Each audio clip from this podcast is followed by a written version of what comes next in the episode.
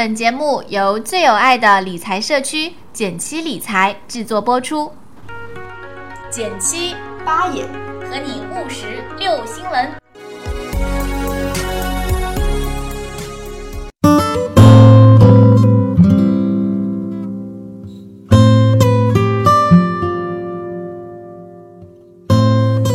大家好，我是减七。大家好，我是八爷。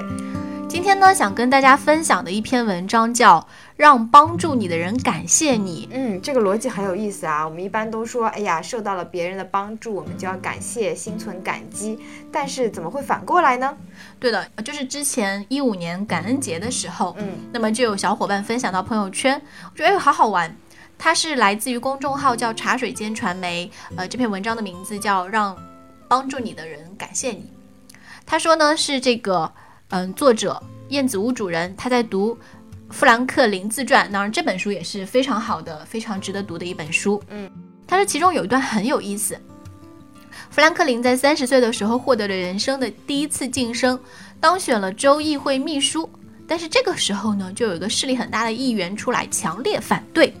那为了前途，他当然非常希望可以得到对方的青睐嘛。对，希望怎么办呢他。对。那么富兰克林其实在后世的美国人心中是神一般的存在。嗯，他当然不会卑躬屈膝的去讨好对方，对吧？那他嗯想了个什么好妙的办法呢？他给这个议员寄去了一张便条，表示很想借一本书看看。那是这个议员收藏的一部真本书，很少有人知道，更很少有人要读。为什么我脑海中浮现了梅长苏啊？就你记得吗？当时誉王去第一次见到梅长苏的时候，就说我这里有谁谁谁的一本珍藏本 啊。忽然觉得，嗯，这也是蛮蛮巧妙的一种，嗯，social 的手段呢。所以大家一定要珍藏一些好书。对，其实是有一种，哎呀，我这么识货，终于被人发现我的识货了。对对对，惺惺相惜。那么我们来回到富兰克林的故事。嗯，那个议员呢，很快就把书寄回来了。嗯，富兰克林把书留在一星期。这个自传里面呢，也没说他到底看没看。估计可能大家懂的。点点点，嗯。那还书的时候呢，他又附上了一张便条，非常热烈、由衷、发自肺腑地表达了感谢之情。嗯，然后等到下次见面的时候，就发生了奇迹。这个议员不仅第一次主动跟富兰克林打招呼，而且非常的殷勤有礼。更神奇的是，这个议员变得事事都愿意帮他，两人甚至成了至死不渝的知己。哇塞，哇，这个故事真的很玄乎哦。嗯，所以作者他说，富兰克林做到了人脉经营的一大境界，就是我们的标题：让帮助自己的人感谢自己。许多人的常识呢是别人喜欢我才会来帮助我，但是实际情况往往是相反的。那些贵人是因为帮过你才开始喜欢你，然后不断的帮助你。哎，这个很有道理啊。因为对，因为一般贵人，我觉得他都注意不到你。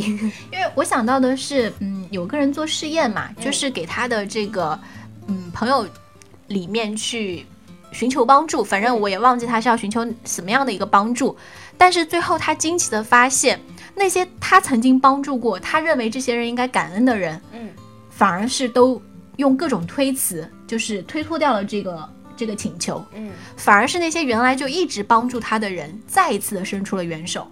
嗯，嗯，我觉得这这个故事也是很有启发。对，好，这篇文章我之所以觉得很妙呢，是因为他把刚才富兰克林的这个教科书般的示范分析出了四点。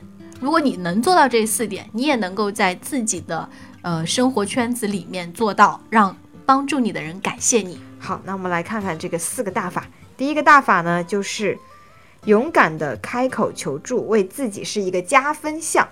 嗯，他说富兰克林的破冰利器呢，不是厚礼，也不是愚词，而是主动请求对方帮助，因为求助本身就是最大的恭维。说，哎，这件事儿我不行，你才行，你真厉害。这个让我联想到，就是一些刚刚初入职场的新人哦，嗯他首先会觉得我不敢跟主管讲话，对吧？不敢跟这个前辈讲话。其实呢，这些人他是很呃愿意你去求教的，对，因为你去求教的时候，最好是呢用认真的态度，然后去记下他对你所说的这个金玉良言。嗯，其实这样主管会对你有印象，并且觉得你很不错。但是这小的点，我特别想提醒几句。就第一，大家记住，你是去呃求教他说怎样才能更好的做一件事情，而不要去请帮忙。你知道这个区别吗？就是这个事情并不是你去跟他说这个事情我做不了怎么办，对，而是说我想要尝试哪些方法，然后请你来指点我。对，对，然后还有一个就是，嗯，这里面提到说带上笔记本，其实我觉得真的挺重要的。嗯，因为如果说你就吊儿郎当，对吧？走过去说，哎，这个事儿你怎么看？然后就有一种很无奈的感觉，有一种上级给下级下命令、下指示的感觉对，我。们经常会遇到这样的新人。那，嗯，在这种情况下，我的建议呢，真的是你要认真的记，然后最好是能够有一个反馈，嗯，千万不要就是过去，呃，人家说了一大堆，然后你又没事人一样，一点反应都没有就走掉，这个特别不好。第二个方面呢，是从举手之劳的小忙开始，比如说富兰克林只是问这位议员借了一本书，如果他要问他借一大笔钱，估计这个情况就完全不同了。对，而且我想到就是最近特别火的那个帖子，嗯，就是什么举手之劳是谦词，自谦的词要是用在对方头上就是骂人。对，说你们家的犬子和贱内还好吗？对，所以举手之劳呢，我觉得这个还挺需要智慧的。是的你真的需要去判断说对方帮你这个忙到底，嗯、是是不是个大事儿。对，嗯，比如说文章里面讲个小故事，他说如果心理学家他去做试验，嗯请求居民把一个安全驾驶的大招牌竖在自己院子里面，几乎没有人愿意做。然后另一批居民呢是请求他们先将一个安全驾驶的小标签贴在窗上，嗯，两周之后再问他愿不愿意竖个大招牌，结果成功率提高了百分之三十八。哎，所以先降低门槛，第一次先慢慢来。好，那第三点是什么呢？第三点呢，就是投其所好啊，原来帮忙也可以投其所好。对，有的时候你会发现那种小说，尤其是一些金庸啊这样的武侠小说，有一些特别难搞的，但是高手，但他往往有一些隐秘的、别人不知道的怪对怪癖或者小的爱好。对你一旦投其所好，你就打开了一番天地。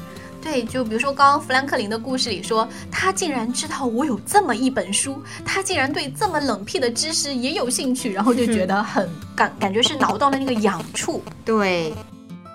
好了，第四点是什么呢？第四点其实我觉得是最最最精髓的一点，就是让感恩变成你们两个关系的一个纽带。你们不是只有第一次接触，未来还有更多更多的联系。我觉得文章里面有个故事，虽然有点夸张哦，但是我觉得想分享给大家。他说，世界第一制造人，一个日本人叫冈野雅行老先生。嗯，那他的人缘特别好，然后他有一个方法叫做，如果有人请你吃饭，要分别答谢四次。吃完饭的时候要说谢谢款待，第二天要说谢谢您昨晚的款待，一周以后要说谢谢您上周的款待，下个月的时候还要谢谢您上个月的款待。虽然说有一点点夸张了，但是不管怎么样，别人的恩情要长留心中。对，这个其实也是吸引力法则经常讲的，就是你如果想要心想事成的这个人生，不妨一直都保持感恩的心。所以非常感谢每一位收听我们电台的小伙伴，好的，谢谢大家，我拜们 好敷衍哦，其实真的我们很真诚，对对对，真的很感谢大家，希望大家二零一六年还跟我们在一起，拜拜拜拜。